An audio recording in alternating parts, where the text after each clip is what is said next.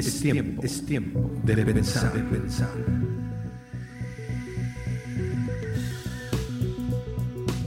Mushaki Estudio. Hola, ¿qué tal? El día de hoy estaremos haciendo un análisis de un concepto muy controversial en nuestros días. Bueno, en todo tiempo, pero en nuestros días eh, este concepto ha causado grandes controversias. Ya lo verás, es el concepto de religión. Pues bien, para empezar este pequeño análisis te diré que hay dos perspectivas básicas para entender este concepto. Lamentablemente no todas las personas lo tienen. ¿Sabes cuál es? Bueno, la primera es la perspectiva del mundo. Esa todo mundo la considera. Y la segunda es la perspectiva de Dios, que pocas personas realmente la consideran. Cuando entiendes estos conceptos desde la perspectiva del mundo y desde la perspectiva de Dios, entonces puedes tener paz en este tema y lo puedes comprender. Porque ya sabes que causa mucha controversia. Muchas personas pueden llegar a decir incluso yo de religión y de política y de fútbol, mejor ni hablo. Porque quieren evitar un conflicto y eso se entiende. Porque a veces eh, pretendemos, eh, cuando discutimos un tema, a veces nos enojamos y queremos convencer a los demás. Pero en el caso del tema del día de hoy no, no hay nada de eso. Solamente queremos presentar lo que dice por una parte el mundo y por otra parte lo que dice la palabra de Dios, para que tengamos un concepto muy claro de lo que es verdaderamente la religión y qué trascendencia tiene en nuestras vidas. ¿Ok? Hay cuatro esquemas que para el enfoque del mundo, el enfoque que tienen todas las personas en el mundo, se basa en cuatro aspectos principales. El primero es el lingüístico, por supuesto, porque tiene que haber una definición clara de parte de la, del, del lenguaje. El segundo es el aspecto gubernamental. El tercero es el aspecto social y el cuarto es el aspecto geográfico. Digamos que entendiendo estos conceptos lo vamos a, comprender mejor. ¿Qué pasa en el aspecto lingüístico? La definición de los diccionarios habla precisamente de la postura de los hombres en relación a la deidad. Sin embargo, no acredita ninguna deidad en particular, solamente la menciona como una manera genérica de decir pues la deidad, sea cual sea en la que tú creas.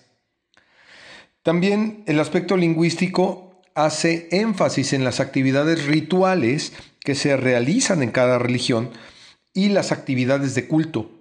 Por supuesto, hace un énfasis muy fuerte sobre las tradiciones. Ese es el concepto de la, las academias de la lengua y todas estas situaciones lingüísticas.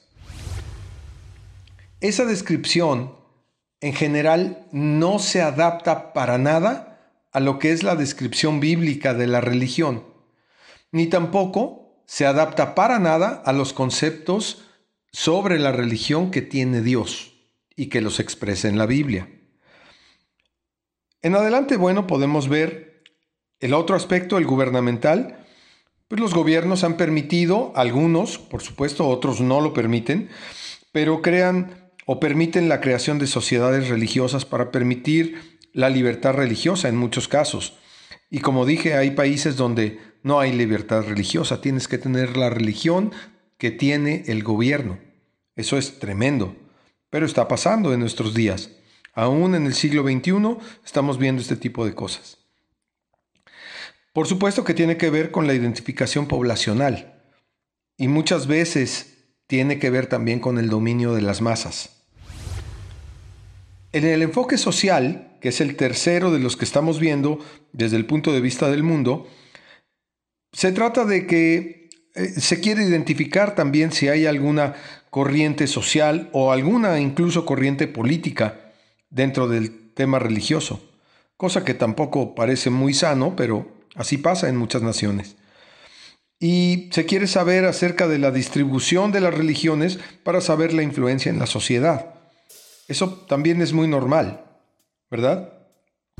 Y eh, viene ahora el aspecto geográfico. El aspecto geográfico que está determinado básicamente por los censos de población donde se quiere conocer la distribución de las religiones y esto se hace en todo el mundo. Por eso tenemos estadísticas nacionales y estadísticas eh, mundiales o globales de cómo están distribuidas las religiones. Y también, por supuesto, en este enfoque geográfico, pues está la, orientación de penetración o, por decirlo de una manera, de mercado de, de estas religiones. ¿Ok? Ese es el enfoque del mundo. ¿Por qué es así? Porque nosotros los seres humanos hemos clasificado los conceptos de acuerdo a las circunstancias y a las características de los hechos que los rodean.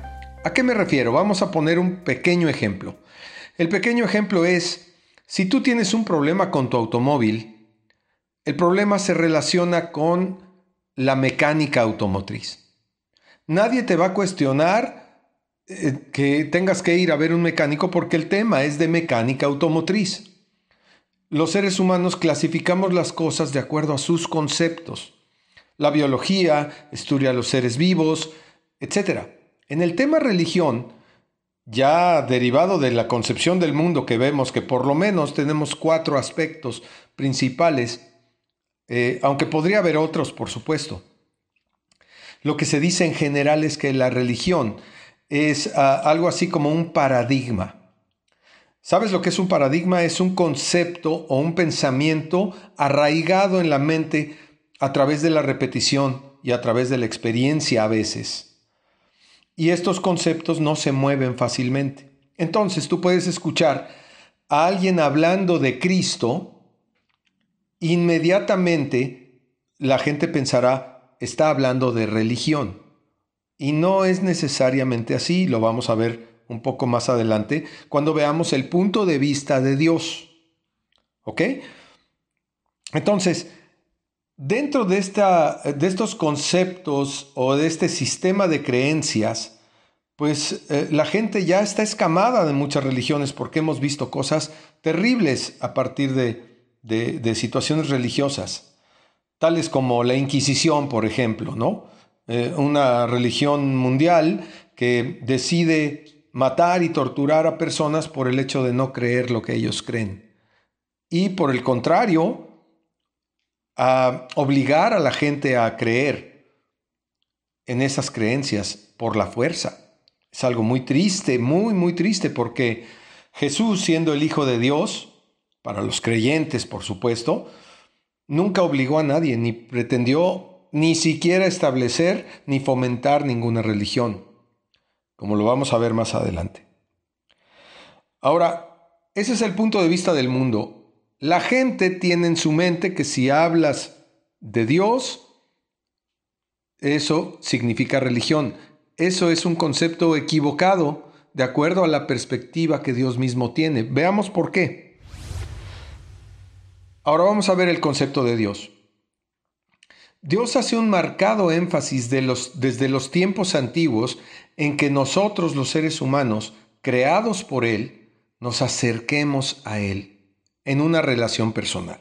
Te voy a dar algunas citas que respaldan, por supuesto, que Dios está buscando una relación personal con cada creyente, lo cual parece inverosímil en cierto sentido pensar que el creador de todo lo que existe, del universo entero, de nuestros cuerpos, de, de todo lo que hay en la tierra, en el cielo y en todo el universo en su extensión, está interesado en tener comunión con una simple persona. Pero es así. Es así por, por este tipo de, de citas bíblicas que te voy a decir. Esta es la misma voz de Dios registrada por el profeta Isaías. Setecientos y tantos años antes de Cristo, el Señor dijo esto. Escucha con atención porque es la palabra del Dios omnipotente, del Todopoderoso el que tiene en control tu vida y el latido de tu corazón. Porque si Él lo decide, tú te, tú te podrías ir esta misma tarde o esta misma noche. Dice así, lavaos y limpiaos, quitad la iniquidad de vuestras obras delante de mis ojos. Dejad de hacer lo malo, dejad de hacer lo malo, aprended a hacer el bien, buscar el juicio, restituir al agraviado, hacer justicia al huérfano, amparad a la viuda. Y luego dice, venid luego, dice Jehová, o Yahvé, como tú le quieras llamar, o el Señor. Venid luego, dice Yahvé, Jehová, y estemos a cuenta. ¿Viste cómo es un llamado a una relación personal entre Dios y el creyente? No es una relación grupal. Dice, venid y estemos a cuenta. Te está llamando a ti, me está llamando a mí, a un tiempo donde nos pongamos a cuenta con Él. Y dice, si vuestros pecados, porque Él sabe que estamos llenos de pecado y eso nadie lo puede discutir. Todos sabemos que un bebé desde que nace, tú le das un juguete y se lo quitas y de inmediato va a respingar y va a llorar y va a pretender hacer un berrinche para que le des el juguete. Ahí está la maldad en pequeñas dosis, que si la dejamos crecer, se hará grande. La Biblia por eso dice, instruye al niño en su camino y aun cuando fuere viejo no se apartará de él. Habla del camino de Dios, del camino de la verdad. Instrúyelo en ese camino. Así que dice, si vuestros pecados fueren como la grana, habla de algo muy rojo, muy entintado, es un lenguaje figurado, por supuesto, viendo los pecados que son oscuros, son, son terribles, vendrán a ser como la nieve como la nieve serán emblanquecidos, y si fueren rojos como el carmesí, otro color rojo intenso, vendrán a ser como blanca lana. Isaías 1, 16 al 18. Perdón que no lo leí de corrido, pero era necesario hacer esas pequeñas aclaraciones en el camino. Ahí está el Señor diciendo, limpia tu vida. O sea, deja de pecar, búscame para que estemos a cuenta. O sea, hay que darle cuentas al Señor de cómo estamos viviendo. Pero dice, ven a mí, aprende a hacer lo bueno. ¿Dónde lo vas a aprender? En, un, en una época donde todo es relativo según la gente. Ya nadie sabe qué es lo bueno y qué es lo malo. Y peor aún, aún a lo, a lo malo ya le llaman bueno. Entonces, ¿de dónde procede el concepto del bien y del mal? De la palabra de Dios. Ahí es donde está lo que Dios dice que es bueno y lo que Dios dice que es malo. Así que, toma en cuenta, esa es una iniciativa de Dios, no es iniciativa ni tuya ni mía. Dios está buscando que nos acerquemos a Él en una relación personal y nos está hablando desde el tiempo antiguo a través de los profetas. Y luego nos habló por medio de Jesucristo. Dice otra, otra cita bíblica en Hebreos, ya en el Nuevo Testamento, después de que Jesús ya había levantado su iglesia. Dice, Acerquémonos pues confiadamente al trono de la gracia para alcanzar misericordia y hallar gracia para el oportuno socorro. ¿Tú crees que hoy sea un día de oportuno socorro? Hay personas que están viviendo cosas terribles, enfermedades, situaciones que están pasando y que van a seguir así y van a seguir peor. No es que yo sea fatalista, es que lo dice la Biblia. Y se está cumpliendo, ante nuestros ojos se está cumpliendo que las cosas están mal. Pero Jesús dijo, confíen en mí, yo he vencido al mundo. Pero dice, acerquémonos pues al trono de gracia. Te está diciendo otra vez, ven a una relación en el trono de gracia, allí tú con Dios, de manera íntima y personal. Por eso Jesús decía, decía a, a sus discípulos, si alguno quiere venir en pos de mí, Ahí está una relación personal. Si alguno quiere venir a seguirme, niéguese a sí mismo, tome su cruz cada día y sígame. Esto está en Lucas 9:23. ¿Verdad? Lucas era un hombre que vivió en el tiempo de Jesús, pero no convivió directamente con Jesús. Él escuchó el testimonio de otros cristianos que le llevaron la palabra. Él era un médico, un médico e historiador que hizo, que, que registró cronológicamente las cosas que pasaron en el Evangelio de Lucas. Y dice, y el que no lleva su cruz y viene en pos de mí, no puedes ser mi discípulo. Esas también son palabras de Jesucristo que están registradas también ahí en el libro de Lucas, Lucas 14, 27. Entonces, puedes darte cuenta perfectamente de que Dios quiere una relación personal con cada hombre o mujer que determine su corazón a hacerlo. Pero tiene un costo. Tomar tu cruz, que es un sentido figurado de ir hacia adelante, vencer todas las situaciones, todas las tentaciones, negarte a ti mismo, negarte a darte gusto a ti mismo para darle gusto a Dios. Y entonces dice así, refiriéndonos a algo que dijo también el Señor en el tiempo antiguo, en el libro de Amós, que era otro profeta. Él dijo, buscadme y viviréis. ¿Quieres otra prueba más de que Dios quiere una relación personal contigo? Búscame y vivirás. ¿Qué quiere decir en esencia este texto? Que si no estás con Dios estás muerto. Eso es lo que quiere decir y es duro, pero, pero es verdad. Entonces, dice, Amós también dijo, busquen lo bueno y no lo malo para que vivan, porque así Jehová Dios de los ejércitos estará con vosotros. Estará con vosotros. Otra prueba más de que Dios perfecciona la relación íntima con el creyente, una comunión con Dios. ¿Es posible tener comunión con Dios sin intermediarios? Por supuesto que sí. El único que puede ser intermediario para nosotros y fue designado por Dios es Jesucristo, que también es el Hijo de Dios, es Dios mismo y Él es el único que puede ser el mediador entre nosotros. Con estas citas te puedes dar que hay indicativos clarísimos del establecimiento de Dios de una relación personal, y lo he reiterado varias veces, porque ese es el punto de vista de Dios. El punto de vista del Dios Todopoderoso y Eterno que dice, ven a mí para que vivas. Una relación personal con Dios. Cuando tú entiendes esto, te darás cuenta de que eh, en el mundo podrán decirte que eres religioso. ¿Importa? No, no importa. Porque tú sabes en el interior que tienes una relación con Dios. Ahora, eso no es necesario que te pongas una camiseta. Es más, te voy a dar un comentario que a mí me ha sorprendido igual. Pero mira, si tuvieras las, las estadísticas mundiales de la distribución de las principales religiones en el mundo, estás hablando de siete mil y tantos millones de personas, donde las religiones se dividen como en un pastel, como en una gráfica de un pastel. Y puedo atreverme a decirte que los verdaderos discípulos de, de Cristo, muchos de ellos no están incluidos en esas estadísticas.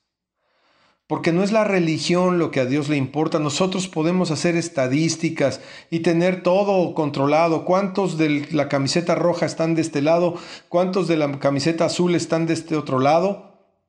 Pero a Dios no le importa eso. Dios ve el corazón. Entonces, si escuchas hoy la voz de Dios a través de este mensaje, yo te diría, si Dios te está llamando, ve con Él, búscale de todo corazón, porque es necesario que si tú le buscas, creas que Dios es, no que Dios existe, porque esa es una expresión que no está bien usada. Dios es, es el creador, es el consumador de todo lo que existe. Y Él está desde el principio hasta el principio. Es eterno. El Señor es eterno, todopoderoso, es omnisciente, o sea que todo lo sabe, es omnipotente, todo lo puede y es omnipresente, está en todas partes. Así es que si pretendías esconderte de Dios en algún momento, es imposible. Nadie puede esconderse del Dios Altísimo. Entonces, si entendiste esta explicación, yo te pido que no dejes pasar el día de hoy, porque tú no sabes. Hay una estadística a nivel mundial del número de personas que mueren a diario. ¿Sabes qué número es? Es aproximadamente un promedio de 120 mil personas que mueren día con día en todo el mundo. ¿cuándo te tocará a ti? ¿Cuándo me tocará a mí? Si Dios nos dio esta vida, es precisamente para encontrarnos con Él. Es la oportunidad de oro para encontrarnos con nuestro Salvador. Si tú eres de las personas que piensas, no, pues Salvador de qué? Creo que necesitas ver los noticieros. Creo que necesitas darte cuenta de que tu pecado y mi pecado nos ha alejado de Dios. Necesitamos urgentemente un Salvador. Tristemente hay mucha gente que se está yendo sin Cristo, sin una relación personal con Dios. ¿Sabes por qué? Por su religión. O quizá por su no religión. Pero las religiones han sido un gran impedimento para que la gente conozca verdaderamente a Dios. Porque si tú te, llenas de los conceptos de las religiones, haces todo lo que te pidan, vas a todos los servicios, haces y, y etcétera, de todas maneras, Dios te puede decir, como le dijo a unas personas, que Jesús tristemente los rechazó porque le decían, Señor, en tu nombre echamos fuera demonios y en tu nombre hicimos grandes maravillas. ¿Sabes qué les dijo el Señor? Nunca os conocí. Apartaos de mí, hacedores de maldad. O sea, estos hombres parecía que hacían cosas religiosas, parecía que hacían cosas de bien, pero no conocían a Dios en persona. Esa es la realidad. Si lo entiendes hoy, yo lo celebro, de verdad lo celebro, porque el Señor está queriendo que se entienda el concepto de religión que Él tiene. Él tiene el concepto que dice, la religión pura y sin mancha es visitar a, las viudas y a los huérfanos en sus necesidades. O sea, si verdaderamente quieres tener una religión, que tu religión se traduzca en servicio a tu comunidad, en servicio a los demás. Si te vas a llenar de doctrinas ajenas a la palabra de Dios, tienes un gran riesgo, quedarte sin Cristo, lo cual es terrible.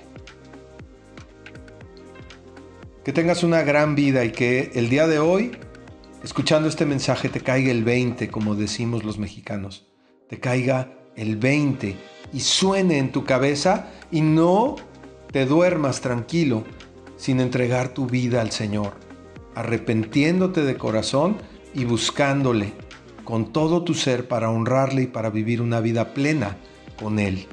Él sabe que estamos llenos de inmundicia, estamos llenos de maldad, pero podemos nacer de nuevo solamente en Jesucristo.